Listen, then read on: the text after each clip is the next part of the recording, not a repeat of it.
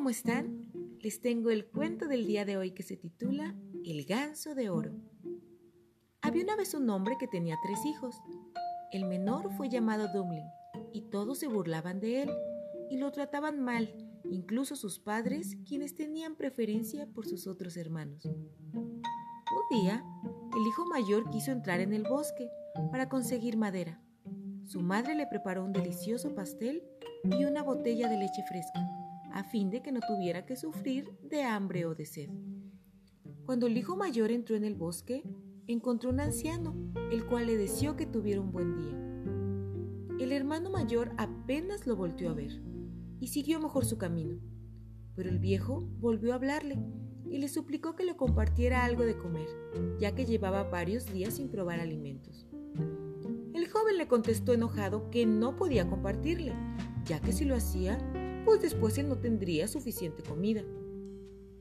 El hijo mayor se alejó y encontró el árbol perfecto para la leña. Empezó a cortarlo, pero sin querer dio un golpe en falso y el hacha lo hirió en el brazo, de modo que tuvo que regresar a su casa para curarse. De esta manera pagó su desplante al anciano. Al siguiente día, el segundo hijo quiso probar suerte también cuando llegó al bosque se encontró al mismo anciano, pero tampoco quiso compartirle de sus provisiones. Su castigo, sin embargo, no se retrasó, y en cuanto dio unos pocos golpes en el árbol, se golpeó en la pierna, de modo que tuvo que regresar a casa. Entonces Dumbling dijo, Padre, déjame ir a mí a cortar la madera. El padre contestó, Tus hermanos se han hecho daño con ello, olvídalo, tú no podrás.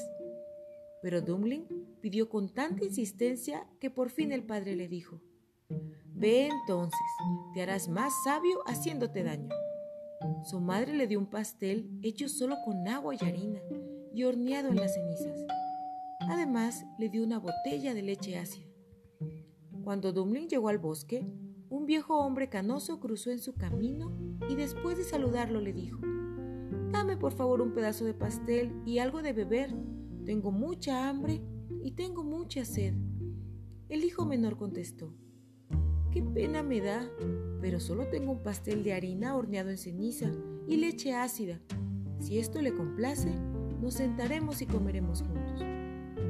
Entonces se sentaron, y cuando Dumbling sacó su pastel de harina, ahora era un pastel muy dulce y delicioso, y la leche ácida ahora era fresca era la mejor que había probado nunca.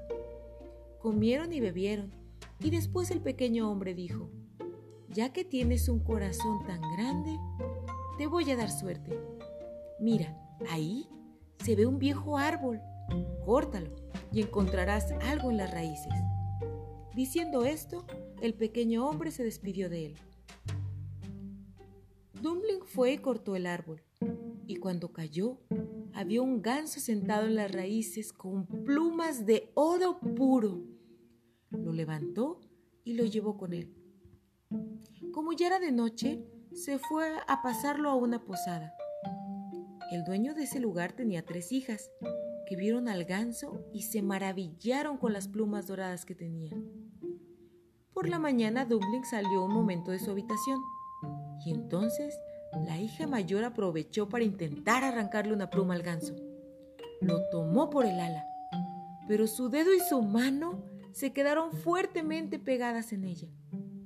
La segunda hija llegó casi de inmediato, pensando en cómo podría conseguir una pluma, pero no había más que tocado apenas a su hermana cuando quedó fuertemente pegada también. La tercera hermana también vio, bueno, vio a sus hermanas y iba con la misma intención y entonces las hermanas gritaron, No, quédate lejos, no te acerques. Pero ella no entendió por qué debía alejarse y corrió hacia ellas. Pero tan pronto como las había tocado, se quedó pegada también.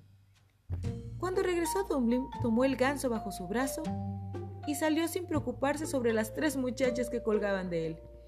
Ellas fueron obligadas a seguirlo continuamente. Si él quería a la izquierda, tenían que ir a la izquierda. Si doblaba a la derecha, tenían que ir también. A donde él decidiera ir, lo seguían. En medio de los campos, un cura los encontró Y cuando él vio la procesión, dijo, ¡Qué vergüenza, muchachas! ¿Por qué van por los campos detrás de este hombre? Eso no es correcto.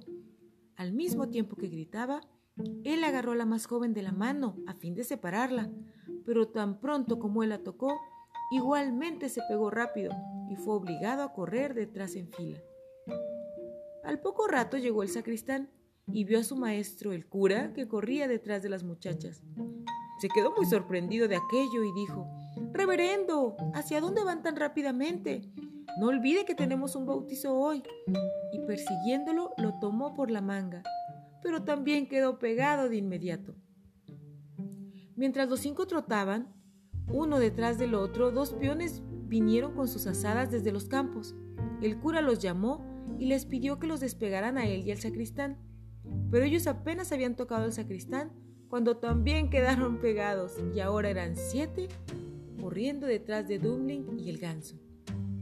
Pronto llegaron a una ciudad donde el rey que gobernaba tenía una hija era tan seria que nadie podía hacerla reír.